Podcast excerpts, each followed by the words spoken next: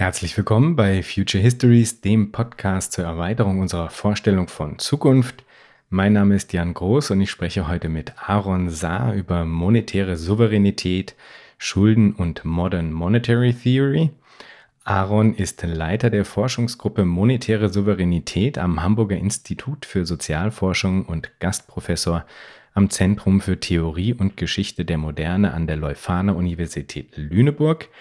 Bevor es losgeht, mag ich ganz unbedingt noch ein paar Grüße aussprechen, denn ich war vergangene Woche auf Einladung des Zollo-Kollektivs in Hamburg. Die hatten mich gefragt, ob ich nicht Lust hätte, eine Episode Future Histories vor Ort bei ihnen live aufzuzeichnen, also vor Publikum aufzuzeichnen.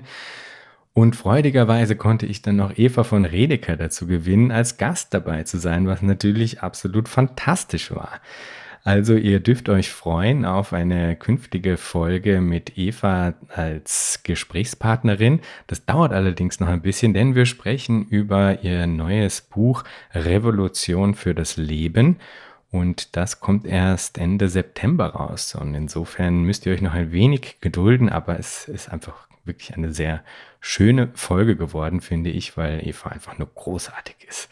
Also tausend Dank an die Zollos, tausend Dank an Eva. Es war wirklich äh, fantastisch bei euch.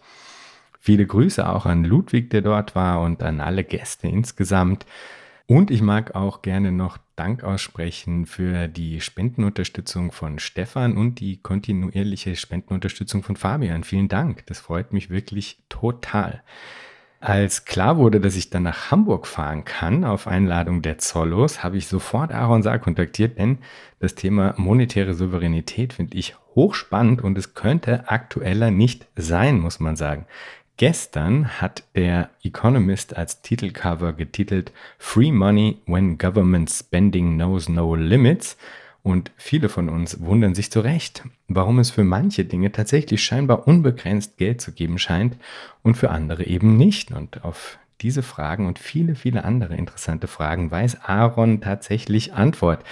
Und es ist auch diesmal wieder eine Doppelfolge geworden, bei der wir in der heutigen ersten Folge vor allem über monetäre Souveränität sprechen, was das ist, wie man das auch anders politisieren kann. Und in der nächsten Folge tauchen wir dann tief in das Thema Modern Monetary Theory, kurz MMT, ein. Ich wünsche euch viel Spaß mit der heutigen Episode mit Aaron Saar zu monetärer Souveränität.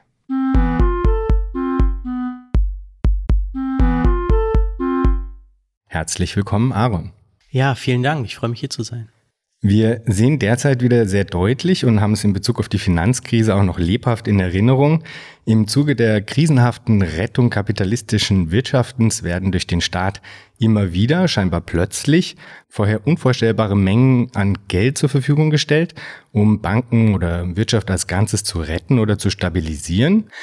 Das wird dann als unvorhersehbare Extremsituation deklariert, die dann extreme Maßnahmen auch erfordere. Danach wird dann aber umso mehr wieder auf äh, fiskalische Strenge, äh, ausgeglichenen Haushalt und so weiter bestanden. Das hat jetzt natürlich viele verschiedene Ebenen, aber fangen wir doch mal mit dem, mit so einem ganz pragmatischen Zugang vielleicht an, vielleicht ein bisschen ein, ein, polemischer Zugang auch. Woher kommt das ganze Geld plötzlich und warum war es vorher angeblich nicht da, als wir es für den Erhalt des Sozialstaates, die Finanzierung des Bildungs- und Gesundheitssystems, den öffentlichen Wohnungsbau und so weiter eigentlich auch schon gut gebraucht hätten? Ja, das ist eine sehr gute Frage, weil sie genau auf das Problem verweist, was wir auch mit dem Begriff monetärer Souveränität zu adressieren versuchen. Nämlich, dass genau solche Fragen, also was eigentlich finanzierbar ist, wofür Geld da ist, letztendlich politische Fragen sind. Ja, das sind keine Fragen, die man rein mit dem Verweis auf Sachlagen, auf, ähm, auf dem Verweis auf Vorräte, so und so groß ist gerade unser Geldvorrat, so und so viel haben wir davon schon erwirtschaftet, verweisen können.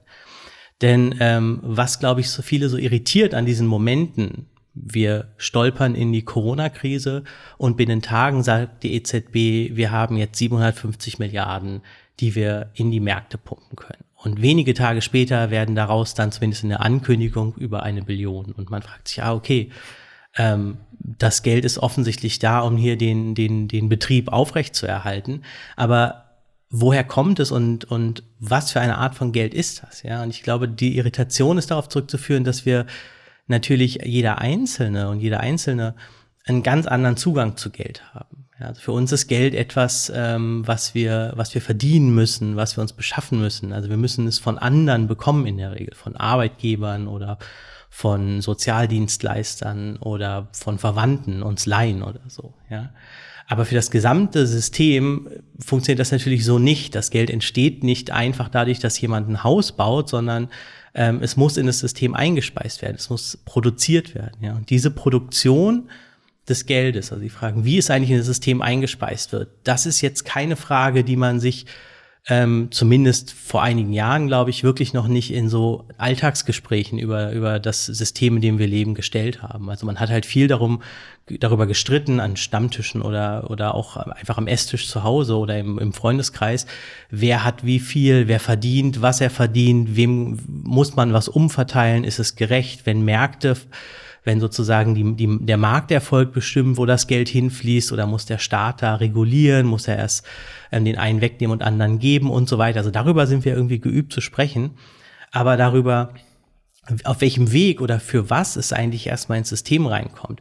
Das ähm, ist erst in den letzten Jahren so wirklich in eine breitere Debatte gekommen und ein, der entscheidende Faktor ist da eben, dass die Zentralbanken seit der Finanzkrise 2008 und jetzt eben dieses Jahr durch die Corona-Krise wieder sehr, sehr auffallend ähm, einfach unglaubliche Summen, ja, also Summen, zu denen wir aus unserem Alltag gar keine Beziehung aufbauen können ähm, so groß sind sie, ja, in das System reinbringen. Und da, wenn man sich dann fragt, wie funktioniert das, dann fällt einem auf, dass die, die 750 Milliarden, die zum Beispiel ähm, die EZB verspricht, in die Märkte zu pumpen, erstmal sozusagen Zahlen sind, die in ihrer Bilanz verbucht sind. Ja, also die EZB ist ja eine Bank und die hat wie jede Bank auf der einen Seite ihrer Bilanz Vermögenswerte. Das sind Staatsschulden. Also man kann sagen, da steht, dieser oder jene Staat verspricht mir so und so viel Geld zu zahlen. Und auf der anderen Seite ist das Geld. Ja, das sind Verbindlichkeiten der, der Europäischen Zentralbank, also letztendlich Bankschulden. Ja, das, das Geld, mit dem wir bezahlen, sind im Grundsatz Bankschulden.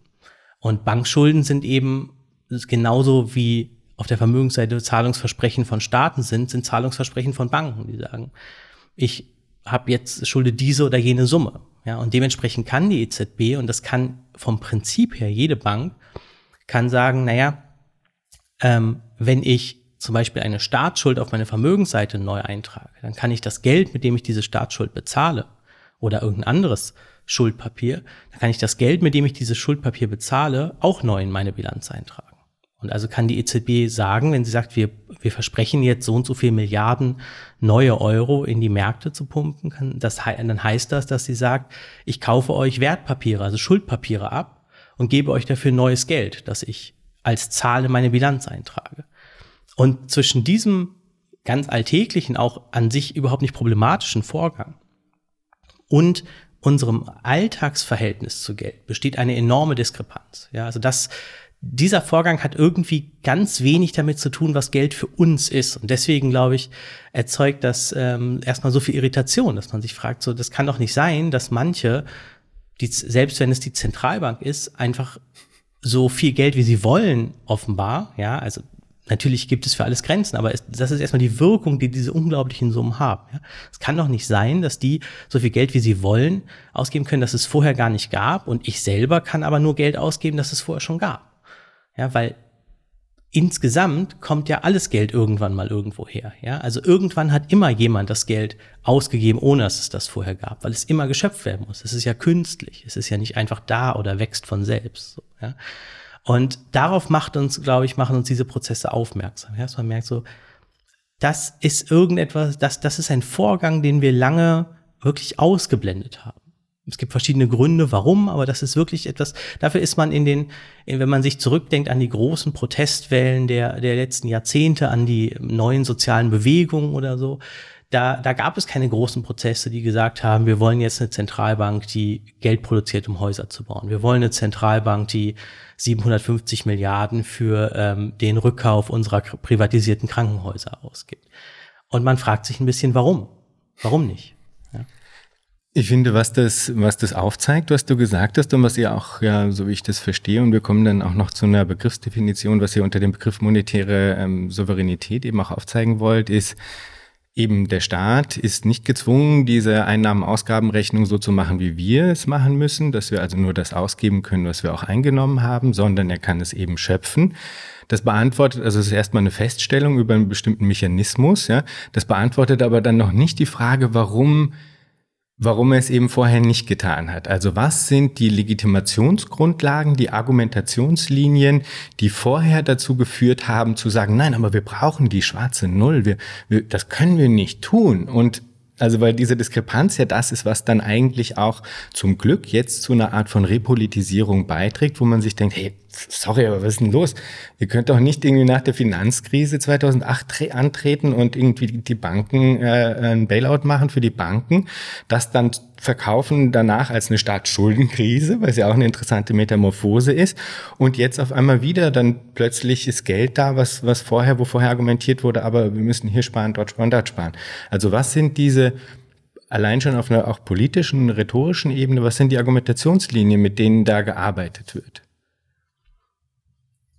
Ich glaube, um zu verstehen, warum wir diese, diese Prozesse und auch diese Potenziale, die in, in Geldschöpfung, vor allem auch staatlicher Geldschöpfung stecken, wirklich auch tabuisiert haben, muss man, muss man ziemlich weit zurückgehen, weil ähm, ganz große Teile der, der Ideengeschichte der, der Volkswirtschaftslehre, also der, der Ideengeschichte der Ökonomie, ist, kann man, kann man durchaus als eine Geschichte des Versuchs erzählen, Staaten davon zu entwöhnen, auf Geld zuzugreifen. Ja, und zu erklären, dass das immer wenigstens eine Gefahr ist, die größer ist als ihre Alternativen oder sogar irgendwie eine, schon im Prinzip eine Art von Betrug. Ja, und ähm, man, man, man findet da auch bei Autoren, die man jetzt vielleicht gar nicht in die ökonomische Ideengeschichte einordnen würde, wie Immanuel Kant. Ja, der, bei Kant gibt es in der Metaphysik der Sitten ein kurzes Stück zu Geld. Und das Stück ist, glaube ich, so kurz, weil diese ganze Sachlage Geld für Kant eigentlich gar nicht so rätselhaft ist. Der sagt, naja, guckt euch an, wie man Geld bekommt. Man bekommt Geld, indem man arbeitet, also seine Arbeitskraft verkauft, oder man bekommt Geld, indem man äh, mit viel Mühe irgendwas produziert, landwirtschaftliche Produkte, was auch immer, das verkauft. Also ist Geld auch sowas wie ein Maßstab für Fleiß. Ja, so, und jetzt würde man direkt denken, na ja, es verdienen viele Leute Geld, wo man jetzt sagen würde, das ist jetzt vielleicht kein, keinem direkten Bezug zu dem Fleiß, den sie aufgebracht haben. Aber diese Grundidee findet man auch in einer weniger moralisierten Sprache wie jetzt Fleiß überall. Ja, das ist die Idee einfach, dass Geld erwirtschaftet werden muss. Und die durchzieht die unser Denken für Ökonomie in einer ganz sozusagen tiefen Struktur. Das steckt schon in dem Begriff des Tauschmittels. Ja, man sagt, Geld ist ein Tauschmittel sagt man, das ist etwas, was ich sozusagen als Stellvertreter für meine produzierten Überschüsse verwende. So beginnen ganz viele, ähm, ganz viele wichtige Texte in der, in der, in der Wirtschaftstheorie, Adam Smith und ähm, aber auch viele moderne Lehrbücher. Ja, sagen, naja, was doch eigentlich Wirtschaft heißt, ist, dass Haushalte, ähm, so wie man dann, soziologisch würde man sagen, einfach Akteure, ja, dass Haushalte ähm, unter Bedingungen der Knappheit, also dem, dem Faktum, dass weniger Ressourcen da sind als Möglichkeiten, sie einzusetzen. Unter diesen Bedingungen produzieren Haushalte irgendwas. Manche von uns produzieren zum Beispiel Podcasts, ja, und andere produzieren soziologische Studien und andere produzieren Dinge, die man irgendwie äh, ganz handfest braucht. So, ja, also Haushalte produzieren Überschüsse. Und sie sind darauf angewiesen, die Überschüsse von anderen Haushalten zu kriegen. Und deswegen brauchen sie irgendein Mittel, um diesen Tauschprozess in Gang zu kriegen. Ja, das ist die klassische Geschichte. Geld ist also ein Tauschmittel, ein, ein Stellvertreter für die Überschüsse, die ich produziere. Es ist also kein richtiger Wert, es ist kein eigentlicher Wert, es ist irgendwie ein abgeleiteter, indirekter Wert. So, ja. Und ähm, wenn ich in dieser etablierten Geschichte drinstecke, dann leuchtet es sofort auch ein zu sagen, naja, das heißt, irgendwie müssen ja diese Stellvertreter, also das Geld, das Tauschmittel, und die Überschüsse, die produziert werden, in einem klaren Verhältnis stehen. Also es muss irgendwie erst Überschüsse geben. Es muss erst was erwirtschaftet werden, bevor es Geld geben kann. Sonst ist das ja kein Stellvertreter. Sonst ist das ja sozusagen einer, der sich da ein, ein Geldbetrag, der sozusagen in das System kommt, ohne dass es schon Überschuss für ihn gibt. Der mogelt sich da irgendwie rein. Ja, das da ist, da ist sozusagen schon im ersten Schritt, sagt man, na, es, es geht eigentlich wirklich um Überschüsse. Es geht um die realen Güter, die wir produzieren. Ja, Geld ist irgendwie irreal, Nebenprodukt. Es ist eben Medium, ja, aber nicht das Eigentliche. Und ähm, also die, diese Idee, die macht auch durchaus Sinn. Ja, ich will, man muss die gar nicht im Grundsatz kritisieren, aber es geht mir darum zu erklären, sozusagen, wie wir eigentlich schon ganz früh im Denken über das Geld ähm, das auf so, eine, auf so ein Nebengleis verschoben haben. So und dann ähm, wenn man sagt, naja, es geht eigentlich um die realen Güter, um die Überschüsse, die wir produzieren, Geld ist nur ein Hilfsmittel, um die zu vertreiben, dann ist natürlich ähm, jeder Akteur und letztendlich kann das dann nur ein Staat mit einer Zentralbank, der kommt und sagt, ich will Geld schaffen, weil ich Rechnungen zu begleichen habe und nicht, weil ich Überschüsse verkauft habe, die das Geld sozusagen schon legitimieren. Der befindet sich dann immer auf dem Feld von Betrug. Ja, der sagt, das kann doch nicht sein. Also du kannst doch nicht einfach, weil du Rechnungen zu begleichen hast, Geld schaffen. Du musst auch Geld schaffen, weil du Überschüsse verkauft hast. Ja, und wenn man dann sagt, es gibt vielleicht nicht genug Geld für Überschüsse, dann kann man auch wieder neues Geld schaffen. Und das ist, das ist sozusagen die, die Kontrollidee, mit denen wir über viele ähm, Dekaden gearbeitet haben. Ja, das war die Idee, dass es letztendlich ein, eine Kontrollinstanz geben muss, die Zentralbank, die darauf achtet, dass das Verhältnis der Stellvertreter, also des Tauschmittels Geld und der eigentlichen Überschüsse gewahrt bleibt. Und wie macht die das? Naja, dann hat man sich hat man verschiedene Ideen erprobt und sich letztendlich darauf geeinigt zu sagen, die macht das, indem sie auf das Preisniveau guckt. Also wenn die Preise stabil sind insgesamt, der Durchschnittspreis aller Überschüsse sozusagen, ja, dann ist doch das Verhältnis vom Tauschmittel zu den Waren irgendwie in Ordnung. Und diese Idee ist ja sozusagen die, die Steuerungsidee, die Kontrollidee, die eigentlich allen Zentralbanken heute mehr oder weniger zugrunde liegt. Es gibt auch andere Zentralbankziele, aber eigentlich die meisten Zentralbanken haben sich ja in der letzten Hälfte des 20. Jahrhunderts, also nach der Erfahrung der, des Ersten und Zweiten Weltkriegs und dem Anschmeißen der Druckerpressen, wie das immer heißt, haben sich sozusagen wurden oder wurden darauf festgelegt, auf das Preisniveau zu achten, das Preisniveau zu kontrollieren. Und das ist eigentlich derselbe Ausdruck wie, ähm, wie, wie Kants Idee, dass Geld eigentlich nur ein Maßstab für Fleiß ist. Denn aus der Beobachtung, die Kant hatte, dass wir alle doch immer dann Geld kriegen, wenn wir irgendwie Fleiß investieren, indem wir arbeiten oder etwas produzieren, hat er nämlich auch Annahmen über die Produktion von Geld abgeleitet. Er sagte dann relativ, ähm, also auch sozusagen im praktisch nur einem Satz, sagte, naja, es ist ja klar, dass die Produktion von Geld genauso viel Fleiß gekostet haben muss, wie die Produktion der Güter und Waren, die wir damit tauschen. Weil sonst, sagt Kant, würden ja alle nur noch Geld produzieren und nicht mehr arbeiten. Ja, weil es ja dann viel leichter wäre, Geld zu produzieren. Es kann also gar nicht sein. So. Und heute haben wir natürlich nicht mehr das Geld vor Augen, das Kant vor Augen hatte, nämlich Edelmetallmünzen, die man unter unglaublichen Strapazen, äh, meistens von Leuten, die daran zugrunde gegangen sind, ja, aus den, aus den Minenschächten hervorholen musste. Also für den war das völlig klar, das, das kostet Arbeit. Das ist das Silber und Gold ist ein Fleißprodukt sozusagen, ja. Heute haben wir natürlich kein Silber und Gold mehr. Und der Ersatz für diese Idee ist ähm, eine Zentralbank, die die Geldmenge im Hinblick auf Preisstabilität steuert. Ja, das ist die Idee, so das Verhältnis zwischen den produzierten Überschüssen, den Gütern und Waren und dem Tauschmittel stabil zu halten. Und diese Idee macht es erstmal sozusagen, scheint es völlig äh, schon, also im Grundsatz sozusagen ausgeschlossen, völlig absurd erscheint es aus dieser Perspektive, wenn jemand sagt, ich will Geld schöpfen, um meine Rechnung zu bezahlen.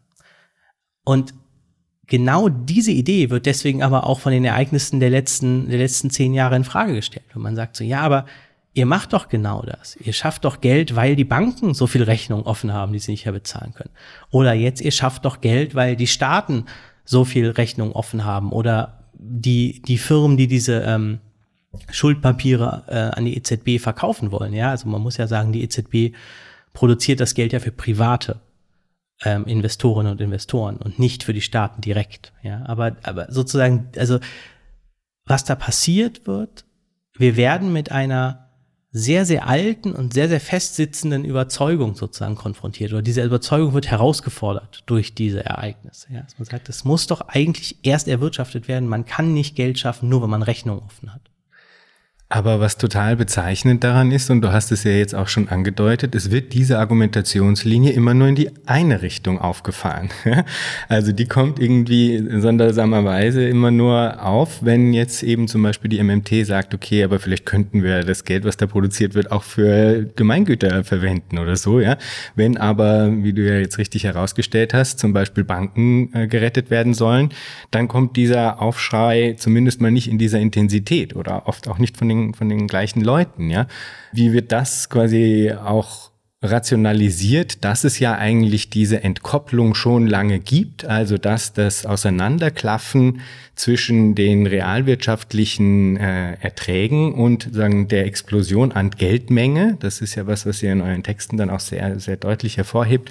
Ähm, ähm, wie wird es rationalisiert, dass das eigentlich schon lange passiert, dass also diese Entkopplung äh, schon lange da ist immer und, und immer stärker wird und trotzdem ja offensichtlich es auch eine Preisstabilität gibt, immer noch. Also es ist ja keine Hyperinflation eingetreten, weil wir die Banken äh, 2008 irgendwie äh, äh, rausgeholt haben aus dem Schlamassel in Anführungsstrichen. Ja? Also da scheint ja sozusagen dann diese Argumentationslinie äh, auch einfach nicht mehr nicht mehr zu ziehen. Wie wird das inkorporiert? Also man muss sich wirklich klar machen, welche welche lange Tradition an Voreinnahmen eigentlich, wenn man sich ein bisschen sozusagen mit der tatsächlichen Entwicklung der Geldmenge oder des Geldes, der in den letzten, in den letzten 50 Jahren beschäftigt, herausgefordert werden. Es würde ja wahrscheinlich den meisten Leuten einleuchten, wenn man sagt, Geld hat irgendeine Funktion für Wirtschaft. Also Geld, Geld macht irgendwas, damit Wirtschaft funktioniert.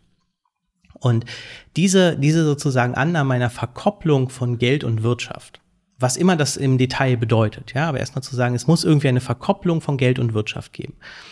Diese sozusagen Annahme hat, ähm, erweist sich, wenn man, wenn man sich zum Beispiel anguckt, wie sich die Geldmenge und die Wirtschaftsleistung entwickelt haben, erstmal irgendwie als, als obsolet. Also wir, wir sehen ja eben in den, in den globalen Statistiken, und das ist jetzt fast egal, wie man die Geldmenge misst. Es gibt ja sehr weite Definitionen, die verschiedene Formen von sowas wie Termingeld zum Beispiel ähm, noch inkludieren oder sehr enge Definitionen, die eigentlich nur entweder Zentralbankgeld oder Zentralbankgeld und das Geld, das wir auf unseren Girokonten zum Beispiel haben, mit einbeziehen. Aber diese, ähm, diese Geldmengen entwickeln sich schon, solange wir zurückgucken können, und das ist gar nicht so weit leider, ähm, irgendwie unabhängig vom Wirtschaftswachstum. Also die Geldmengen steigen mindestens seit den, seit den späten 60er Jahren schneller als die Wirtschaft nachwächst. Und gleichzeitig, ähm, da hast du völlig recht, erzeugt das bei vielen die Erwartung, dass wir dadurch eine Inflation sehen müssten. Jetzt hatten wir natürlich in den 70er Jahren auch diese Inflationsmomente, aber auf lange Sicht haben wir eine Abnahme von Inflation in den sogenannten entwickelten Industrieländern. Ja, also ähm, das wurde lange als sowas wie die Great Moderation gefeiert, also so als, als die Idee in den, in den 90er ähm, und frühen 2000er Jahren. Wir haben das Geldsystem jetzt im Griff. Inflation ist kein großes Problem mehr. Es geht langsam zurück. Heute sind wir ja in einem, in einem anderen, in einer anderen Bewertung dieser Situation, dass man sagt, oh, äh, Deflation ist eigentlich überhaupt nicht gut für Wirtschaft, ja, also sozusagen ein, ein Preisverfall, weil dann man dann zum Beispiel erwartet, dass Leute ihre Ausgaben verschieben, weil sie erwarten, dass alles noch günstiger wird, so wie wenn ich eine Mehrwertsteuersenkung ankündige für in zwei Monaten, dann werden die Leute nicht jetzt ihre Einkau größeren Einkäufe tätigen, sondern zwei Monate warten. Ja, also Deflation wird ja als eine große Gefahr für Wirtschaft angesehen. Also ähm, völlig klar ist, wir haben in den, in den letzten ähm, 40, 50 Jahren eine enorme Ausweitung der Geldmenge auf globaler Ebene gesehen, besonders in den OECD-Staaten, die in keiner Weise in einem Verhältnis steht zum Wirtschaftswachstum und auch interessanterweise nicht zum Entwicklung der Verbraucherpreise. Und gerade diese, diese Verbindung war ja so wichtig für die ganzen Steuerungsideen von Geld, die wir hatten. Ja, also da war ja die Idee, alles, was wir, was, es reicht eigentlich aus ähm, um, um das Geld, was wir haben, zu beherrschen oder zu kontrollieren. Wenn wir eine Zentralbank haben, die sich darauf verpflichtet, nur auf dieses Verbraucherpreisniveau zu gucken, also die Preise für Güter und Dienstleistungen stabil zu halten. Und weil man diese Idee für so zentral gesehen hat, hat man ja auch alle anderen möglichen Kontrollen des Geldes in den, in den 80er Jahren, ab den 80er Jahren, 90er Jahren abgebaut. Also zum Beispiel Kapitalverkehrskontrollen. Ja, die gelten für uns jetzt ja fast als so ein Rudiment vergangener protektionistischer Zeiten, die manchmal mit Trump zurückzukommen scheinen. Ja, und man sagt so früher, da haben wir den Leuten nicht erlaubt, ihr Kapital frei zu verschieben, ähm, aber dann sind wir irgendwie liberale ähm, Demokratien geworden und da darf man das. Ja, und das kann man sozusagen wegen mir als als Framing der Situation auch gerne so verwenden. Aber es war eben Kapitalverkehrskontrollen waren eben zum Beispiel auch ein Moment der Kontrolle von Geldmengen, also zu sagen, wenn die verschoben werden, dann muss das irgendwie in einem erstmal in ein Verhältnis gesetzt werden oder so, ja. Und diese Art von Kontrollen oder auch Zinskontrollen, ja, muss ich ja klar machen, ähm, dass man in den 60er Jahren nicht einfach so jedes Kreditgeschäft machen konnte als Bank, das man machen wollte, sondern, sondern Zinsen waren sehr stark reguliert und auch Schuldpapiere mussten teilweise oder viel, vielfach genehmigt werden, bevor man die ausgegeben hat. Ja, also was man sich jetzt für das, für das Finanzsystem heute kaum noch vorstellen kann, wo irgendwelche Derivatkonstruktionen ähm, in irgendwelchen Steueroasen konstruiert werden. Ja, demgegenüber sieht das Bankensystem der 60er Jahre noch völlig anders aus. Ja, da haben wir es mit Firmen zu tun, die lokal Kredite vergeben, die keine größeren Investitionsnetzwerke spinnen können, weil sie alles bei der Behörde erst genehmigen lassen müssen und so, ja. Und ich will jetzt gar nicht sagen, dass das, dass das sozusagen die goldene Zeit ist, zu der man zurück muss, sondern diese, es wurde sozusagen dieses ganze Set aus Kontrollmechanismen wurde nach und nach abgebaut, weil man gesagt hat, es reicht, wenn wir insgesamt auf die Stabilität des Preises achten, weil der sicherstellt, dass das Tauschmittel im richtigen Verhältnis zu den Dingen steht, die damit getauscht werden sollen. Ja, und dann ähm, kam die alte Angst vor den, den Fürsten der, der ähm, alten Tage zurück, die wann immer sie konnten, angeblich, ja, wann immer sie konnten, mit dem, mit den Münzen, also dem Vermögen ihrer Bürgerinnen und Bürger rumgespielt haben, um ihre eigenen Rechnungen zu begleichen. Und man sagte, der einzige Akteur, der diese Sicherung des Geldsystems über die Preisstabilität sicherstellen kann, ist eine unabhängige Zentralbank. Ja, eine Zentralbank, die nicht, ähm, die nicht ähm, zur Finanzierung ihrer Regierung da ist und auch nicht in ihren geldpolitischen Entscheidungen von Regierungen beeinflusst werden kann. Und damit hatte man dann sozusagen die, die, das Fundament dessen, was wir heute haben. Ja, also die Idee, wir brauchen für die Kontrolle des Geldes nur Preisstabilität und der einzige Akteur, der es gewährleisten kann, ist eine möglichst unabhängige Zentralbank, die nicht zur Finanzierung des Staates, zu dem sie, oder des Staatenbundes im Falle der Eurozone, zu dem sie gehört. Und ähm, im Schatten dieser sozusagen Einigung auf dieses sozusagen sehr rudimentäre Organisationsprinzip, im Schatten dessen sind die Geldmengen gewachsen und gewachsen ähm, und haben ihre eigenen Effekte gehabt. Übrigens auch Inflationseffekte, nur eben nicht bei den Verbraucherpreisen. Ja, das ist erstaunlich. Ähm, ich finde immer wieder, äh, sagen die wirtschaftsliberalen Selbsterzählungen äh, auch einfach eben verblüffend, weil ja quasi die, die Instanz, von der man zumindest mal meinte, ich weiß nicht, ob sagen Wirtschaftsliberale das heute auch noch meinen, von denen man meinte, dass sie eben quasi diese in Anführungsstrichen rationale Kontrolle der eben mit den Händen das Geld aus dem Fenster werfenden Fürsten quasi leisten könne, dass genau die eben dazu beitragen, um diese enorme Geldexplosion äh, dann letztlich jetzt auch weiterhin zu befeuern. Jetzt äh, äh, glauben ja viele, dass die Staaten und, und zwar durch die Instanz der Zentralbanken äh, letztlich am Ende dann doch das Korrektiv darstellen würden. Dass die also darüber, dass sie bestimmen, wie viele Geldeinlagen die einzelnen Banken haben müssen äh, und äh, über äh, andere ähm, Mechanismen der, der Kontrolle und der Regelung, dass die am Ende dann doch quasi äh, das Zepter in der Hand hätten und im Grunde quasi weiterhin diese, äh, ja, diese, diese Rationalität ins System auch einbringen könnten. Und einen wichtigen Punkt, den Caroline Müller und Frido Kahrt und du in, in der Aufsatzreihe in Soziopolis ähm, da hervorbringt, ist, dass ihr sagt, nein, das stimmt nicht. Sozusagen die Zentralbanken haben nicht das Zepter in der Hand, sondern äh, eigentlich de facto, wenn man sich die tatsächlichen äh, Geschehnisse anguckt, dann ist es eigentlich vielmehr so, dass die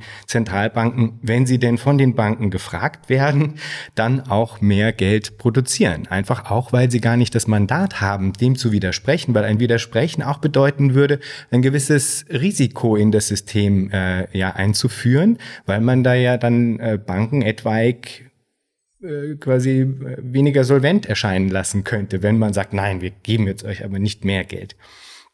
Bevor du vielleicht kurz erklärst, wie da die tatsächlichen Kräfteverhältnisse sind, kannst du vorher noch mal kurz äh, für die Zuhörerinnen und Zuhörer klar machen, welche unterschiedlichen Formen von, von Geld es denn überhaupt gibt, weil das ist ja auch gemeinhin gar nicht so selbstverständlich, dass es da ein Zentralbankgeld gibt und ein Giralgeld oder also was, vielleicht kannst du das kurz erklären und dann auf die, auf diese äh, Kräfte, Kräftegemengenlage eingehen. Wir haben es heute mit einem sogenannten zweistufigen Geldsystem zu tun. Und als kleine Fußnote, ich spreche jetzt nur über das, was wir gemeinhin meinen, wenn wir Geld sagen. Also unsere Währung, das Geld auf unserem Girokonto oder was als Papiergeld im Portemonnaie liegt oder so. Ja, weil es gibt natürlich noch viele andere Dinge, die auch als Geld bezeichnet werden. Ähm, es gibt zum Beispiel Bitcoin oder so. Ja, also ich, rede, ich will damit nur sagen, ich rede jetzt erstmal nur über das, was man die offizielle Währung nennen könnte. Ja, und das ist ein, unsere offiziellen Währungsvorräte bestehen aus einem zweistufigen Geldsystem. Und beide Formen von Geld, das muss man sich einmal, das klingt etwas technisch, aber das muss man sich einmal klar machen, wenn man verstehen will, wie das produziert wird. Beide Formen von Geld sind Bankschulden. Also rechtlich betrachtet kommen die als Bankschulden in die Welt. Das eine Geld ist das sogenannte Giralgeld. Das ist das Geld, was wir auf dem Girokonto haben. Da, wir haben ja einen, einen Vertrag, wenn wir ein Girokonto haben, haben wir einen Vertrag mit einer privaten Geschäftsbank. Und diese Bank weist uns einen gewissen Betrag aus. Und dieser Betrag ist eine Forderung, die wir gegen die Bank haben. Ja, das ist dann der etwas komplizierte technische Terminus, aber es heißt einfach nur, es ist bei der Bank, es ist diese Zahl in der Datenbank als eine Schuld verbucht. So, und mit diesen Bankschulden können wir bezahlen. Ja, das ist sozusagen die erste etwas kontraintuitive Formel, die man sich einmal klar machen muss. Wir bezahlen jeden Tag mit Bankschulden. So, was machen wir mit den Bankschulden? Naja, wir, wir tilgen damit andere Schulden, die wir haben. Zum Beispiel die, die wir eingehen, wenn wir am Super, im Supermarkt ähm, Lebensmittel mitnehmen. So, ja, also wir, wir bezahlen Schulden mit, mit Schulden, kann man sagen. Das ist sozusagen das Grundprinzip unseres, unseres Geldsystems. Die zweite Form von, von Geld in diesem zweistufigen Geldsystem. Und wie die zusammenhängen, darauf komme ich dann gleich noch.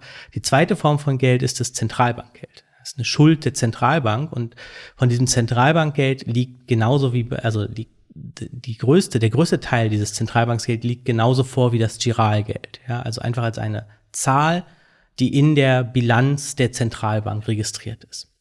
Und ähm, diese Zahlen, die in der Zentralbankbilanz registriert sind, das sind Kontostände, die ähm, Banken haben. Also Banken brauchen für ihre Geschäfte ein Konto bei der Zentralbank.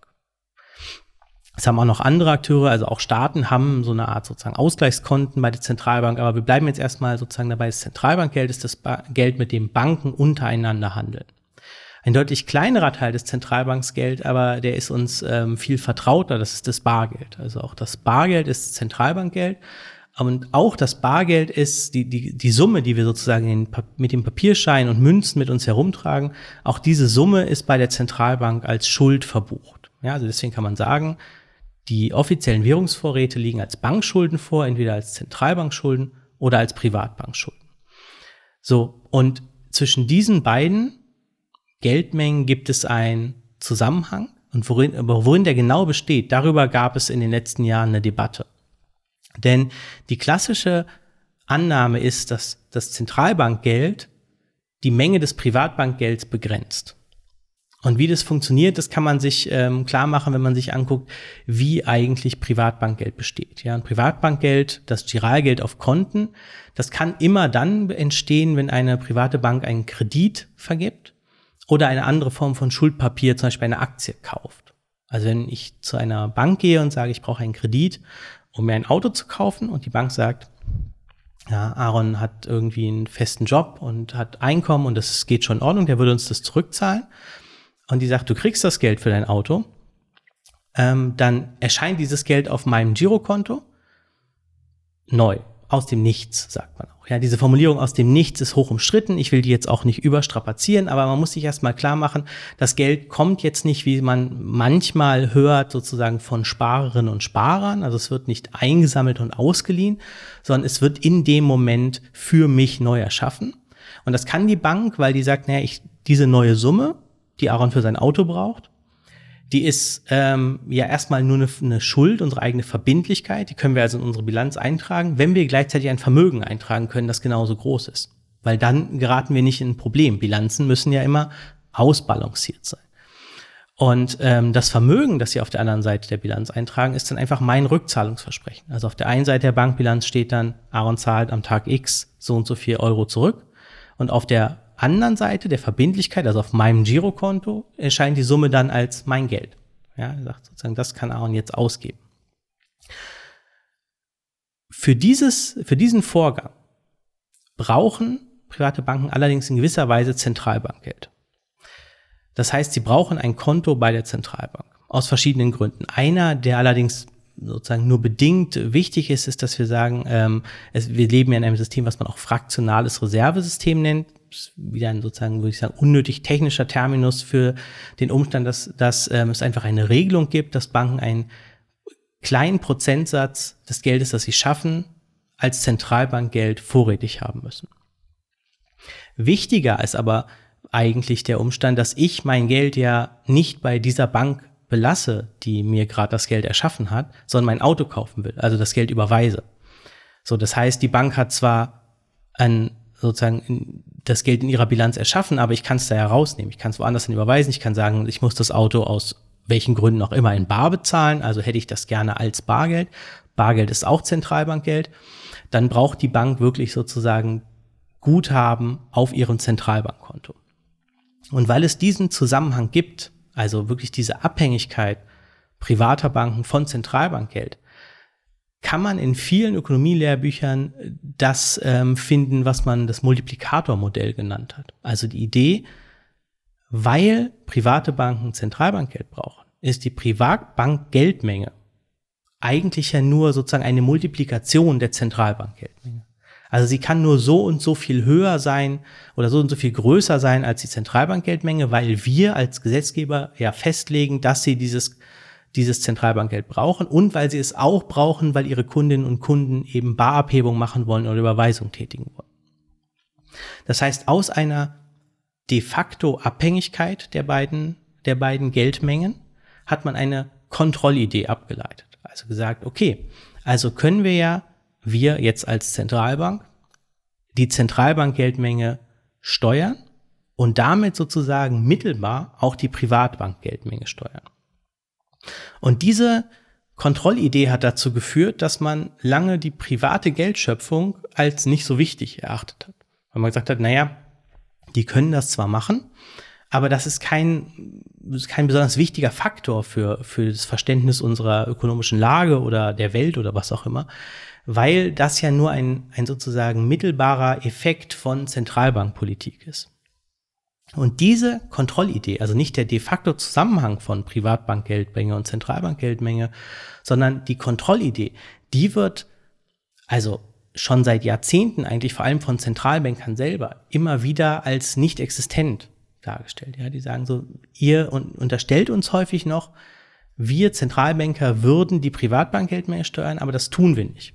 Und das haben dann viele kritische oder heterodoxe Ökonominnen und Ökonomen jahrelang aufgegriffen und so abseits der Aufmerksamkeit verhandelt. Und eigentlich ist es erst in den letzten zehn Jahren mehr oder mehr gelungen, dieses die, die Fähigkeit von privaten Banken zur Geldschöpfung wirklich in eine Art von Debatte zu überführen, zu sagen, das ist wichtig, wir müssen uns angucken, wofür private Banken Geld schaffen und wie viel, weil die eine eigenständige, eine Art autonome Kraft sind im, in unserem System. Ja, und die Frage ist aber, warum funktioniert diese Kontrollidee nicht mehr?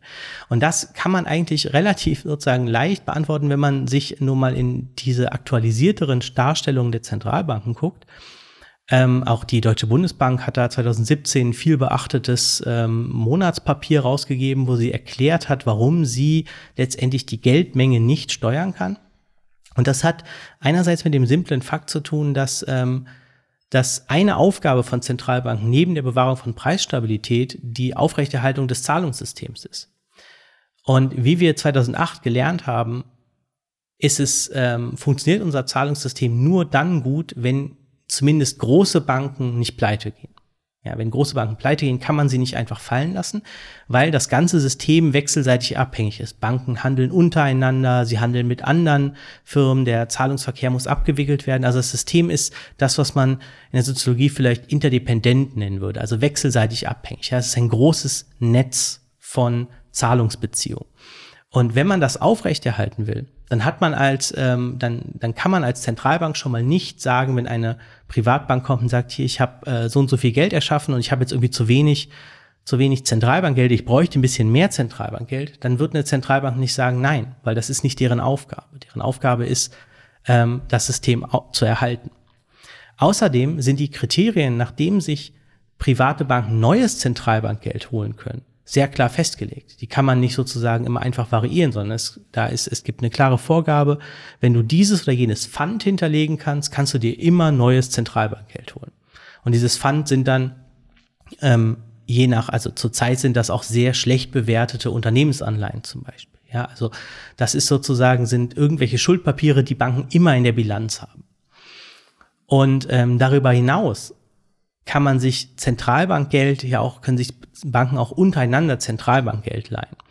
Und gerade jetzt muss man sich einfach klar machen, dass durch diese enormen Summen, die zum Beispiel nach der Finanzkrise geschaffen wurde, ist einfach unglaublich viel Zentralbankgeld im System.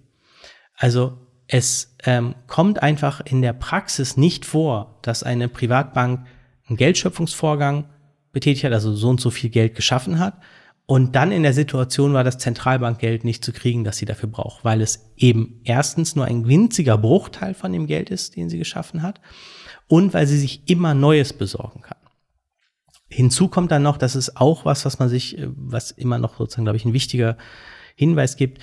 In, in Europa, also in der Eurozone, muss die Bank das ähm, das Zentralbankgeld, was sie braucht, nicht vor der Kreditvergabe haben. Also sie muss nicht gucken, okay, wir haben jetzt ähm, Summe X Zentralbankgeld, deswegen können wir heute nur Summe Y Privatbankgeld erschaffen.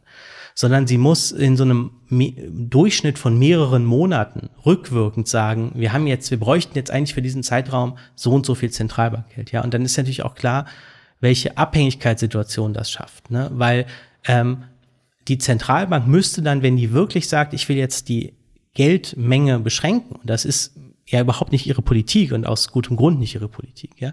Aber wenn sie sagt, ich will jetzt die Menge beschränken und ich gebe dir dieses Geld nicht, was du möglicherweise brauchst, du Bank, weil du die letzten drei Monate diese und jene Geldschöpfungsgeschäfte gemacht hast, ähm, dann reißt die damit die Bank natürlich, würde ja mit in den Abgrund reißen. Ja, weil die hat ja schon drei Monate Geschäfte gemacht und sagt, im Rückwirken brauchen wir so und so viel Zentralbankgeld. Also diese ganze Konstellation ähm, eignet sich überhaupt nicht für die Durchsetzung einer solchen Kontrollidee, egal für, für wie sinnvoll oder nicht sinnvoll man die halten würde. Ja, sondern es, ist, es gibt diesen Kontrollzusammenhang im Verhältnis Zentralbank und Privatbankgeld so überhaupt nicht, wie wir ihn oft unterstellt haben. Das ist hochinteressant und was ich da in dieser Hinsicht dann eigentlich auch wieder einigermaßen erschreckend fand oder wo ich mich auch wundere, wie das dann zustande kommt, sind eben solche Tweets wie der, den ihr in eurer Aufsatzreihe von Olaf Scholz, dem deutschen Finanzminister, äh, zitiert. Ich lese den mal vor, da steht nämlich, die Herausgabe einer Währung gehört nicht in die Hände eines Privatunternehmens, denn sie ist ein Kernelement staatlicher Souveränität. Das hat er getweetet in Bezug auf Facebooks äh, Versuche einer äh, eine eigene Währung letztlich, ein eigenes Geld könnte man sagen, oder das würden Sie wahrscheinlich würden Sie wahrscheinlich widersprechen, aber ein eigenes Geld in die Welt zu bringen, eben Libra. Das könnte man aber genauso sagen in Bezug auf das, was du jetzt gerade dargelegt hast. Also de facto äh, bestünde dieser Zustand jetzt schon, dass eben die, die Geldschöpfung in großen Teilen in den Händen von Privatunternehmen liegt. Ähm, also vielleicht mal ganz banal, wie, wie kommt es dazu, dass der, dass der sowas, dass der sowas tweetet? Habe ich mich tatsächlich gefragt. Also, das ist das, äh, Ist das irgendwie Strategie oder was? Also der muss ja als Finanzminister sich darüber im Klaren sein, dass das auf einer faktischen Ebene eben schon längst existent ist, an, einem, an anderer Stelle zugegeben, ja. Aber eigentlich müsste er wissen, dass das eine, eine fahrlässige ähm, Aussage ist. Glaubst du, ist das einfach nur durch die Schnelle der Situation entstanden oder ist es da, ist das ein Kalkül oder wie kommt das zustande, dass er sowas tweetet? Man darf natürlich zunächst solche Tweets nicht überbewerten. Ja, also wir machen das in dem, in dem, wir nehmen das natürlich in diesem Artikelserie als Anlass, weil er ist immerhin der Finanzminister eines der wichtigsten europäischen, also ökonomisch wichtigsten europäischen Länder und dementsprechend muss man schon, kann man solche Aussagen im öffentlichen Raum schon ernst nehmen. Ähm, aber wie sie genau zustande kommen, darüber weiß ich natürlich auch nicht viel. Ich kann nur vermuten, dass ähm, das nicht, möglicherweise nicht einfach nur Strategie ist, sondern wirklich nochmal verdeutlicht, welche, ähm, mit welchen sozusagen, mit welchem Gepäck an Annahmen, mit welchem Gepäck an Theorien, die einfach nicht mehr zutreffen, muss man sagen. Ja, wir häufig unseren politischen Diskurs über Geld und Geldpolitik führen. Und eine Annahme ist, darüber haben wir eben gesprochen, eben die Idee, dass ähm, dadurch, dass die Zentralbank als irgendwie trotz Unabhängigkeit doch staatlicher Institution angeblich die Geldmenge kontrolliert, man unabhängig davon, dass private Banken dieses Privileg haben, selber Geld zu erschaffen, was es vorher nicht gab, ja, also Dinge wie Aktien zum Beispiel mit Geld kaufen zu können, dass es einfach vorher im System noch nicht gab, dass dieses Privileg nicht so wichtig ist, weil es ja durch die Zentralbank und damit letztendlich durch einen Staat kontrolliert wird. So. Wenn man aber sieht, dass diese Kontrollidee nicht funktioniert, dann erscheint natürlich Olaf Scholz Tweet sofort im Licht und man sagt, das stimmt ja hinten und vorne nicht. Und das ist wirklich eine interessante Diskrepanz, weil wir in der, in der Wirtschaftssoziologie und politischen Ökonomie ja schon jetzt viele Jahre darüber sprechen, dass man sagt, das, was wir, was dort oft modernes Geld oder kapitalistisches Geld genannt wird, also Geld, das, wie wir besprochen haben, aus Bankschulden besteht und als einfache Zahlen in in den Buchhaltungssystemen von Banken neu erschaffen werden kann, wenn es gebraucht wird, dass dieses Geld auf einem Public-Private Partnership beruht, also eigentlich schon am Anfang entstanden ist als eine mehr oder weniger Kollaboration von privaten Banken und staatlichen Banken, die dieses Bankensystem abgesichert haben. Und dieses System hat wie alle sozialen Arrangements Vor- und Nachteile. Aber wir können diese Vor- und Nachteile überhaupt nicht diskutieren, wenn wir sie sozusagen auch von dieser Prämisse aus betrachten, dass letztendlich der Staat ja alles kontrolliert. Das ist einfach de facto falsch, ja. Und, ähm, und ähm, das zeigt, dass es einerseits gute Gründe dafür gibt, warum Geld selbst nicht so ein eingespieltes Teil unseres politischen Debattenraums ist. Ja, also warum wir viel über Verteilung von Geld und wer wie viel verdient und so darüber streiten wir ständig. Aber wir streiten eben selten darüber, wie sollte Geld eigentlich funktionieren? Wie ist die wie ist die Geldordnung aufgebaut? Was ist eine sinnvolle oder eine nicht so sinnvolle Architektur? Ja, und diese Ausblendung hat damit zu tun, dass wir einfach uns in bestimmte Fehlwahrnehmungen ähm, reinmanövriert haben. Und das ist natürlich für jemanden wie mich, der schon seit vielen Jahren dafür bezahlt wird, sich praktisch täglich mit Geld zu beschäftigen, ja, ist es natürlich einfach zu sagen. Ähm, man muss einfach im Gesamtschau sehen, dass das Thema Geld, das zum Beispiel auch ja nicht in der Schule vorkommt. Ja, man wird nicht darauf vorbereitet. Man sieht nicht zweimal die Woche eine, eine Talkshow im öffentlich-rechtlichen Fernsehen darüber. So ist jetzt, ist die Unabhängigkeit der EZB immer noch eine gute Idee? Sollte es elektronisches Zentralbankgeld geben? Vor- und Nachteile von bestimmten Geldformen? Solche Debatten finden in der Regel nicht statt oder vielleicht mal spät nachts oder so, ja.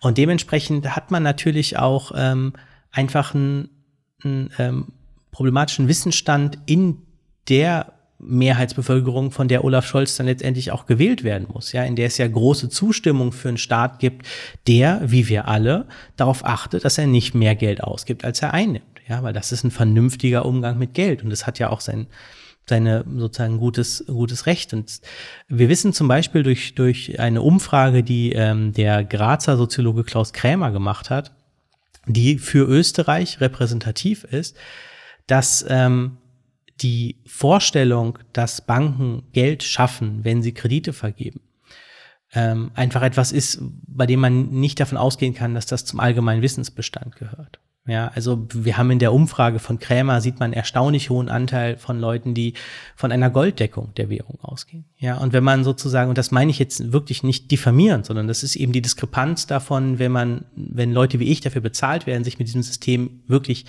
tagtäglich auseinanderzusetzen, ähm, die Diskrepanz zu Leuten, die halt anderes zu tun haben, ja, die andere Arbeiten erledigen müssen und nicht die Zeit haben, sich komplizierte geldtheoretische Elaborationen, die ja jetzt auch nicht immer so zugänglich sind, muss man sagen, wie sie vielleicht sein könnten, ähm, durchzulesen. Deswegen meine ich das wirklich nicht kritisch, aber es ist natürlich ein Faktor. Also wenn wir einerseits ähm, mit, mit, mit einem Publikum zu tun haben, das sogar noch mehrheitlich glaubt, da ist irgendwie Geld, äh, Gold ähm, als Unterlegscheibe, als Fundament unseres Geldsystems.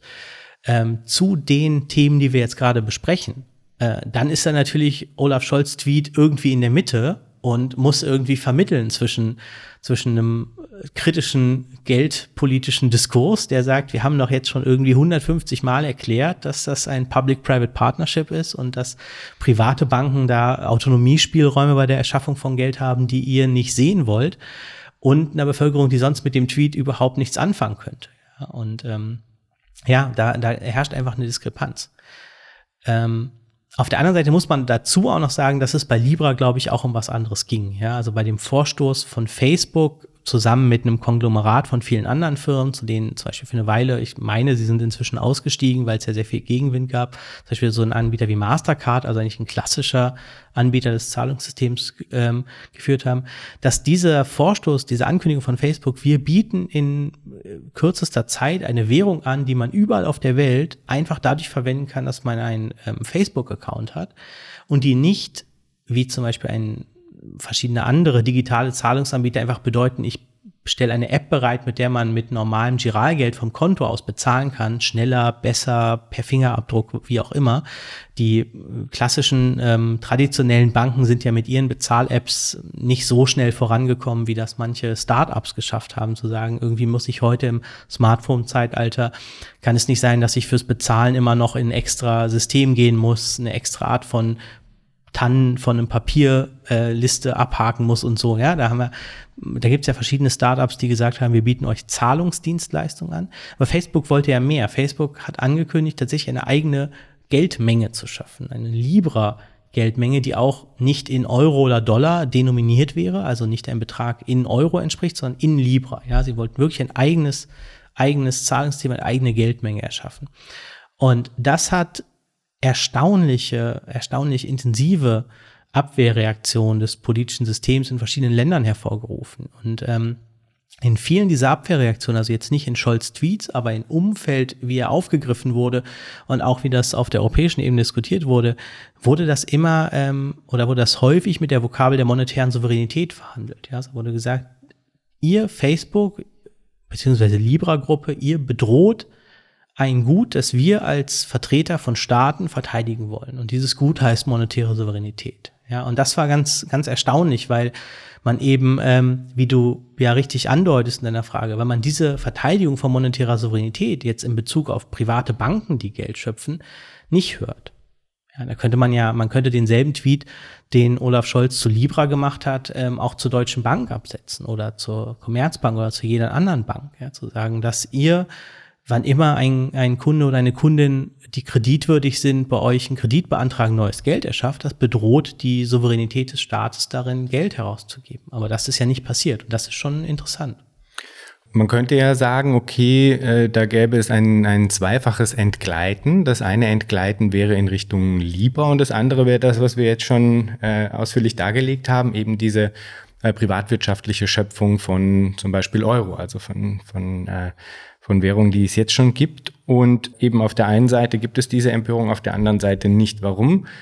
Glaubst du, ist das in Bezug auf Libra äh, dann äh, so, so stark und in Bezug auf die privatwirtschaftliche Schöpfung wird es geradezu totgeschwiegen? Weil ich finde nämlich, du hast jetzt sagen, den Olaf Scholz da ein bisschen sozusagen als Mediator zwischen einer äh, fachlich-akademischen Auseinandersetzung und der Öffentlichkeit ähm, vielleicht ihm auch ein bisschen äh, sagen unter die Arme greifen wollen in, in Bezug auf diesen Tweet. Ich finde schon, dass äh, dass es auch fahrlässig ist, ja. Also für, einen für einen deutschen Finanzminister ähm, das so zu suggerieren, beziehungsweise halt das auf eine Art eben entweder zu einer Bagatelle äh, abzustempeln oder gar totzuschweigen, dass das so ist, weil das ein Verschleiern ist ja letztlich auch von Machtverhältnissen, die am Ende, finde ich, den Kern dessen, worüber wir hier die ganze Zeit sprechen, nämlich eigentlich darstellen. Es sind, es sind eigentlich Spiegelungen spezifischer Machtverhältnisse. Und vielleicht um die Frage dann nochmal neu zu formulieren, warum wird das eine, das eher gewohnte Machtverhältnis, das ein Tandem zwischen Staat und ähm, Finanz ja auch jetzt schon darstellt, viel weniger als eine Bedrohung wahrgenommen als die sagen, aufkommenden äh, technopolitischen Machtverhältnisse, wie sie sich eben dann in Form von Libra präsentieren. Ich würde dir da erstmal absolut zustimmen. Ja, also das, der, der Grund, warum wir unsere Forschungsgruppe zum Beispiel monetäre Souveränität genannt haben, ist genau der, eine Chiffre zu haben, die das ganze Thema Geld als ein Machtthema benennt. Ist ein Thema, wo man sagt, da geht es um, letztendlich geht es da um Politik. Es geht nicht um ök ökonomische Funktionen, Funktionslogiken. Darum kann es auch gehen. Ja, sondern es geht tatsächlich um die, den, die Organisation unserer Gesellschaft, den Aufbau eines Gemeinwesens. Und als solcher wurde Geld lange nicht gesehen, ja, sondern wurde im Prinzip immer wieder entpolitisiert. Und was wir mit monetärer Souveränität, und damit komme ich, ähm, versuche ich auf die Antwort auf deine Frage sozusagen in einem weiten Bogen ähm, zu beschreiten. Was wir mit monetärer Souveränität eigentlich adressieren, ist so etwas wie Hoheit über Zahlungsfähigkeit. Ja, also monetäre Souveränität ist eigentlich ein staatstheoretischer Begriff, der ähm, von, von Leuten, die sich mit öffentlichem Recht besch beschäftigen, verwendet wurden und hieß ursprünglich mal sowas wie einfach die die, äh, die Hoheit des Staates darüber zu bestimmen, welches, welches Zahlungsmittel in seinem Territorium als gesetzliches Zahlungsmittel gilt. So, ja. Aber dieses, ähm, sozusagen, diese Hoheit lässt sich irgendwie schwer beziehen auf die Themen, die wir jetzt gerade beziehen. Ja, dann kann man sagen, der deutsche Staat kann natürlich festlegen, dass der Euro Zahlungsmittel ist, aber in das sozusagen würde das Konzept monetäre Souveränität von all den Fragen, die wir jetzt gerade besprechen, entkoppeln. Ja, also von all den Fragen darüber, wer kann eigentlich wie Geld schöpfen, wer sollte Geld schöpfen dürfen, was sind sozusagen mit verschiedenen Zahlungssystemen, ist nicht unser Währungssystem schon ein mehrstufiges und damit nicht eines, wo nur einer sozusagen Geld ähm, in die Welt gibt und wieder entnimmt, sondern ähm, wir haben uns das eigentlich erstmal handlungstheoretisch erschlossen. Ja, zu sagen, es gibt ja es gibt ganz viele unterschiedliche Quellen von Handlungsfähigkeit. Also was Akteure dazu in die Lage versetzt, zu handeln. Und eine der zentralen Quellen von Handlungsfähigkeit in unserer, in unserer Gesellschaft, in unserem System ist Zahlungsfähigkeit. Und Zahlungsfähigkeit ist nichts, was einfach da ist, sondern was irgendwie entsteht. Und wie Zahlungsfähigkeit entsteht, wie Zahlungsfähigkeit in die Welt kommt, wie sie funktioniert, das hat sich historisch gewandelt. Das ist nicht immer gleich. Ja, und wir sind aber heute in einem spezifischen, in einer spezifischen Ordnung von Zahlungsfähigkeit. Und gleichzeitig haben wir uns, wenn wir über Zahlungsfähigkeit diskutiert haben, also mit uns meine ich jetzt der Diskurs, ja, der politische Diskurs, mit dem wir uns das vergegenwärtigt haben, hat Zahlungsfähigkeit in der Regel nur als ein Verteilungsproblem gesehen. Also die Frage, wer wird durch wen zahlungsfähig, von wem bekomme ich Geld, wie, wer darf von wem, auf welche Weise Geld bekommen ähm, und so weiter.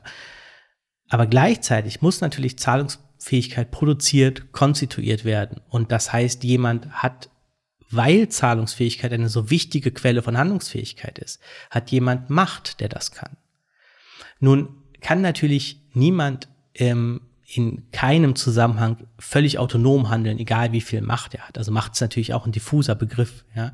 Aber nichtsdestotrotz gibt es unterschiedliche ähm, Chancen auf Zahlungsfähigkeit Einfluss zu nehmen. Ja, und wir haben, für uns ist sozusagen als so eine erste Arbeitsdefinition monetäre Souveränität die Chance, die eigene Zahlungsfähigkeit zum Gegenstand einer Entscheidung zu machen. Ja, also zu sagen, ich kann mich entscheiden, jetzt zahlungsfähig zu sein. Das ist etwas, was ich als Privatperson nicht kann. Ja, ich kann mit Hilfe meiner Bank und einem Dispo-Kredit zahlungsfähig werden, auch wenn ich vorher nicht zahlungsfähig war. Ich kann, ähm, wenn ich auf den an, äh, bis zum Ende des Monats warte, bekomme ich neue Zahlungsfähigkeit von meinem Arbeitgeber. Aber es gibt auch Akteure, die sich sozusagen entscheiden können, jemanden zahlungsfähig zu machen oder selber zahlungsfähig zu sein. Ja, und das ähm, bringt einem sozusagen äh, dahin zu fragen, wer kann das unter welchen Bedingungen? Und ähm, damit sozusagen würden wir bei dem Thema dann landen, was wir vorhin besprochen haben mit Banken. Ja, also welche Spielräume haben eigentlich private Banken dabei, Zahlungsfähigkeit zu erzeugen, also Geld zu schöpfen? Und ähm, ich glaube, ich bin jetzt doch zu weit ausgeholt, um nochmal ganz konkret auf die Frage zurückzukommen. Das äh, macht überhaupt gar nichts, weil nämlich die Frage zur monetären Souveränität exakt etwas gewesen wäre, was ich sowieso noch hätte stellen wollen. Die äh, Frage, auf die ich vorhin hinaus wollte, war, warum die eine Form des Abgebens an Souveränität, nämlich in Richtung von Banken, die eben dann auch in unglaublichen Mengen Geld schöpfen, so wenig als Bedrohung wahrgenommen wird, sondern im Gegenteil eben ein, ein wichtiger Teil eines schon eingespielten Systems, der dieses äh, Private-Public Partnership, wie du es genannt hast, ist. Und warum dann auf der anderen Seite eben so technopolitische Formationen wie, wie, wie Libra, äh, dann so stark quasi eine Gegenreaktion ähm, erzeugen. Also wo, was glaubst du, warum, also wo, woran liegt das, dass diese die Reaktionen so unterschiedlich ausfallen, wo doch beides gedeutet werden kann, nämlich genau in der Definition von äh, monetärer Souveränität, wie du sie gerade gegeben hast, wo doch beides gedeutet werden kann, eigentlich als ein Abgeben von Kon Kontrollmöglichkeiten sozusagen. Ja, also hat es einfach nur damit was zu tun, dass es quasi gewisse Fahrtabhängigkeiten gibt. Es gibt ein eingespieltes System und jetzt kommt ein neuer Player dazu, da kriegt man erstmal Angst. Oder werden da irgendwie andere äh, Strukturen in Frage gestellt durch sowas wie Libra, andere ähm, äh, Konstellationen äh, in Frage gestellt, die durch das bestehende System eben unangetastet bleiben. Mich treibt eigentlich schon lange die Frage um, warum Staaten oder Regierungen eigentlich so zurückhaltend dabei erscheinen, die, kon die auch Machtpotenziale für sie selber, die im bestehenden Geldsystem liegen, zu, zu ergreifen. Ja? Also warum haben es eigentlich bestimmte ähm, Reformvorschläge, die sagen, ihr Staaten, ihr Regierung, wir geben euch Vorschläge an die Hand, wie ihr ähm, in Bezug auf Geld viel handlungsfähiger werden könnt. Ja, also wie ihr das System für euch viel vorteilhafter nutzen könnt. Und diese Vorschläge finden aber sozusagen im politischen System keinen Boden. Es gibt keine Partei, die die wirklich aufgreift. Niemand, der sagt, das ist ein gutes Wahlkampfthema. Ja, damit könnte man doch möglicherweise die nächste Wahl mal mit einem neuen Thema besetzen. Ja, also das, das kennt man ja nicht, dass eine, dass eine Partei mit, wir haben eine bestimmte geldpolitische Position ähm, im Sinne von, wir wollen vielleicht Banken verbieten, Geld zu schaffen oder wir wollen die Möglichkeit der, der Staaten in der Eurozone ähm, auf die Zentralbank zuzugreifen, verändern. Das, dieses ganze Thema kommt in Parteiprogrammen nicht vor und es ist sozusagen sehr stark ausgeblendet. Das ist in gewisser Weise kurios, ja, wenn man sagen kann, dass ähm, es gibt ja bestimmte Theorien, die auch sagen würden, Staaten müssten eigentlich immer danach zielen, ihre Handlungsfähigkeit zu erweitern, ja, oder ihre Ressourcen ähm, zusammenzuhalten, um möglichst stark, um möglichst gut agieren zu können und so. Und das scheinen sie ja beim Geldsystem überhaupt nicht zu machen, reagieren dann aber enorm stark auf den Vorstoß von, von Facebook, ja, und ähm, das ist ähm, tatsächlich interessant. Es gibt, glaube ich, Außer dass man, ähm, es gibt also eine politische Erklärung, bei der ich nicht weiß, wie, wie gut dafür tatsächlich die Evidenzen sind oder wie, wie gut man das abseits einer Polemik machen kann, ist zu sagen, das ist ein, es gibt einfach sozusagen eine Trägheit eines etablierten Systems, ja, das ist die Art und Weise, wie sich ähm, Macht in einer Gesellschaft verteilt hat und das zu verändern ist enorm schwierig, weil die Leute wechselseitig sozusagen, die Akteure wechselseitig sich, sich bestärken, das politische System, das Finanzsystem. Das ist sozusagen eine, eine Art von politischer Erklärung, die leicht in eine Polemik abdriftet. Ja, ich glaube, wir haben es ähm, noch viel stärker tatsächlich mit einem Wahrnehmungsproblem zu tun. Also dieses System, das wir haben, mit Privatbanken, die im Prinzip mehr oder weniger machen können, was sie wollen, und einer Zentralbank, die das ähm, System stabilisiert, ist ein sehr, sehr altes Arrangement. Ja, also das ist über Jahrhunderte gewachsen wir wissen, es, es gibt schon sozusagen sehr, sehr lange überhaupt keine richtige Alternative mehr dazu. Und es ist ein System, das, das so eine Art ähm, Vorwärtsdynamik auslöst. Ja, also ich meine, wir haben ein Geldsystem, das aus Bankschulden besteht, die durch andere Schulden erzeugt werden. Also dadurch, dass Leute Kredite aufnehmen. Ähm, das heißt auch, und das ist tatsächlich würde ich sagen, ein, wenn man ihn das erste Mal hört, ein sehr kontraintuitiver Gedanke. Das heißt natürlich auch, dass immer dann, wenn ein Kredit zurückgezahlt wird, Geld vernichtet wird. Also Schuldenreduktion heißt Geldvernichtung. Ähm, und für mich, also die, die Art und Weise, wie ich das für mich immer wieder ähm, mir selber verständlich mache, ist zu sagen, naja, es ist eine Schlüsseleigenschaft unseres Geldes, dass es befristet existiert. Es wird per, durch die Kreditvergabe erschaffen, also zum Beispiel, wenn ich ähm, ein, ein Auto kaufen will und dafür einen Kredit beantrage. Das heißt aber auch, dass es zu dem Zeitpunkt, wo ich den Kredit zurückzahle, wieder aus dem System verschwindet. Es wird also erschaffen mit dem Termin seiner Vernichtung. So, das heißt, wir haben ein, ein, ähm, ein großes sozusagen Gebilde interdependenter Banken, die wechselseitig voneinander abhängig sind. Wir haben das erlebt 2008, man kann nicht einfach einzelne Banken so einfach aus diesem System rausnehmen. Ja, man spricht deswegen, der Ökonom Perry Merling nennt das Ganze das Money Grid. Der sagt also Money Grid im Sinne eines großen Beziehungsgeflechts von, von Schulden. Geld ist eigentlich ein großes Geflecht von Bankschulden, die voneinander abhängig sind. Und gleichzeitig werden aus diesem System wird ständig sozusagen Geld vernichtet, indem Schulden abbezahlt werden. Das heißt, dieses System braucht ständig neue Schulden. Es braucht ständig neue Schulden, damit es überhaupt nur weiter funktioniert, damit überhaupt nur das Geld da ist und neu erschaffen wird, um die Kredite von gestern zurückzubezahlen. Weil das Geld von vorgestern ist schon wieder vernichtet. Ja? Und das heißt, dieses System stürzt einfach in einer unglaublich schnellen Art und Weise vorwärts. Es muss immer weitergehen. Es müssen neue Schulden geschafft werden. Das sozusagen bringt natürlich Akteure, die sich verschulden wollen, in eine ganz gute Lage oftmals, ja. Ähm, Obwohl es natürlich auch genauso profitabel ist für die, die GläubigerInnen oder Gläubiger in diesem System sind. Also das, das funktioniert für viele. Es ist auch ein, ähm, eine, eine Form von Geld, die ganz eng ver, verbunden ist mit der Form von, von Dynamik, die wir mit dem Kapitalismus insgesamt verbinden. Ja, weil es natürlich für jedes, ähm, für jedes Projekt, das man profitabel finanzieren kann, immer genug Geld da ist. Ja, das ist ein, sehr, ein hyperflexibles System, sagt man in der Ökonomie manchmal. Und das heißt, dieses System funktioniert in gewisser Weise, trotz all der Schwächen, die es hat, auch gut. Und es ist gar nicht klar, ob es eine wirkliche Alternative zu diesem System gibt, die auf diesem Maßstab, jedenfalls keine, die auf diesem Maßstab erprobt wurde. Und ähm, das heißt, glaube ich, sozusagen insgesamt haben wir ein System, das die ganze Zeit eine permanente Betreuung dafür braucht, weiter voranzugehen. Ja, also die, die, die, die Probleme, mit denen auch die Politiker umzugehen haben, ist immer weiter Zahlungen, Zahlungen mobilisieren, neue Schulden machen, damit das Ganze funktioniert.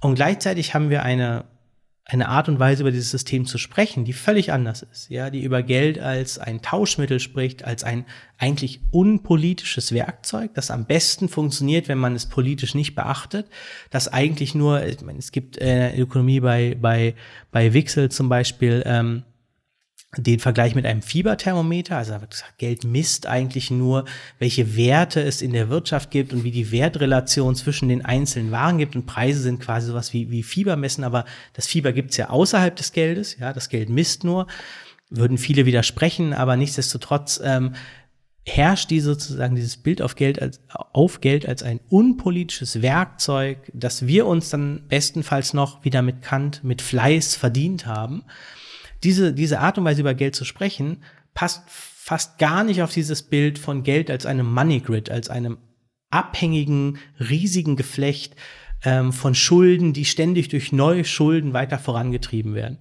Und dieser politische Diskurs, glaube ich, den auch Scholz aufruft, der bleibt in diesem Funktion Geld als letztendlich ähm, nur Funktionsmittel, dass man, dass man gut steuern und gut verwalten muss. Und da kommt dann so jemand wie Facebook, der interveniert, ja, der, der interveniert dann da plötzlich mit, als auch als Konzern, der keine gute, keinen, keinen guten Ruf hat, ja, und man sagt irgendwie, dass, ähm, wie soll ich mich da jetzt als Finanz, ähm, als Finanzminister zu verhalten zu einem, zu einem ähm, riesigen Konzern, der ja sozusagen vor allem in dieser Gruppe, in dieser Libra-Gruppe auch mit Summen hantiert, die viele kleine Staaten überflügeln. Ja, das ist ja jetzt ökonomisch gesprochen eher ein Staat als, als eine Firma. So. Und, ähm, und ich glaube auch deswegen auch eher in diesem Konkurrenzverhältnis zwischen Staaten wahrgenommen wird. Ja, der sagt, nein, du kannst jetzt hier nicht bei uns diese Art von seltsamer neuer Währung anbieten, ähm, und damit einfach irgendwie in unseren wunderbaren Status quo ähm, intervenieren, den wir aber auch überhaupt nicht wirklich politisch thematisieren, weil wir dadurch die gesamte Art und Weise, wie wir über Geld sprechen, verändern müssten. Ja, und das, da glaube ich, ist ein politisches Thema einfach träge. Ja, also da, da bleibt man in den gewohnten Rastern. Und das Neue an dem Raster ist dann einfach, dass Facebook eher als ein Staat agiert, der in dieses, in diesen sozusagen Währungsraum zu intervenieren droht. Ja. Ähm, sozusagen auf der ökonomischen Ebene kommt noch so ein bisschen hinzu, dass ja interessanterweise auch die Deutsche Bundesbank ähm, zwar einerseits gesagt hat, wir sind natürlich neutral gegenüber verschiedenen Zahlungsmitteln und das ist alles ganz wunderbar. Aber wir würden jetzt doch der deutschen Bundesregierung eher anraten, sich das mal kritisch anzugucken. Ja, ungefähr so paraphrasiere ich mal ein Interview, das von der Bundesbank damals als Libra aufkam, gegeben wurde. Und das hängt auch damit zusammen, dass Libra angekündigt hat, ihre Währung mit enormen Währungsressourcen zu unterlegen. Also sie haben gesagt, ihr müsst euch keine Sorgen machen, ihr könnt eigentlich Libra jederzeit zu einem bestimmten Wechselkurs gegen eure Heimatwährung Euro oder US-Dollar tauschen, weil wir eine riesigen, sozusagen eine riesige Reserve an, an Dollar und Euro und Yen meinetwegen, ich bin mir nicht ganz sicher, welche Währung sie drin haben wollten, aber sicherlich britisches Pfund, ähm, an Barmitteln, aber auch an Staatsanleihen anlegen wollten um, um sozusagen ihre Währung tatsächlich zu stabilisieren. Also Facebook wollte auch, es gab damals so eine Überschrift, die hieß sowas wie Facebook wird vielleicht die größte Zentralbank der Welt. Also Facebook ist auch im Agieren aufgetreten eigentlich wie ein klassischer Währungsraum, wie ein Staat, der gesagt hat, wir kommen jetzt hier und wir haben jetzt eine neue Währung und wir managen die so, wie ihr eure Währung managt. Also ihr kauft Devisen, ihr habt, kauft sozusagen britisches Pfund, damit eure äh, damit die, die Händler in der Eurozone britisches Pfund erwerben können und so weiter. Und das tatsächlich ähm, hat einfach eine ganze Reihe von, von Befürchtungen auch provoziert, wie haltbar die jetzt sein mögen, sei dahingestellt, dass das ein, eine tatsächliche Machtverschiebung auf dem globalen, im globalen Geldsystem bedeuten wollte, die offensichtlich ähm, zumindest von europäischer Seite nicht gewollt war, ja. Und deswegen gab es sehr, sehr harsche Abwehrreaktionen, die das Projekt ja auch jetzt wirklich in der Umsetzung fraglich erscheinen lassen.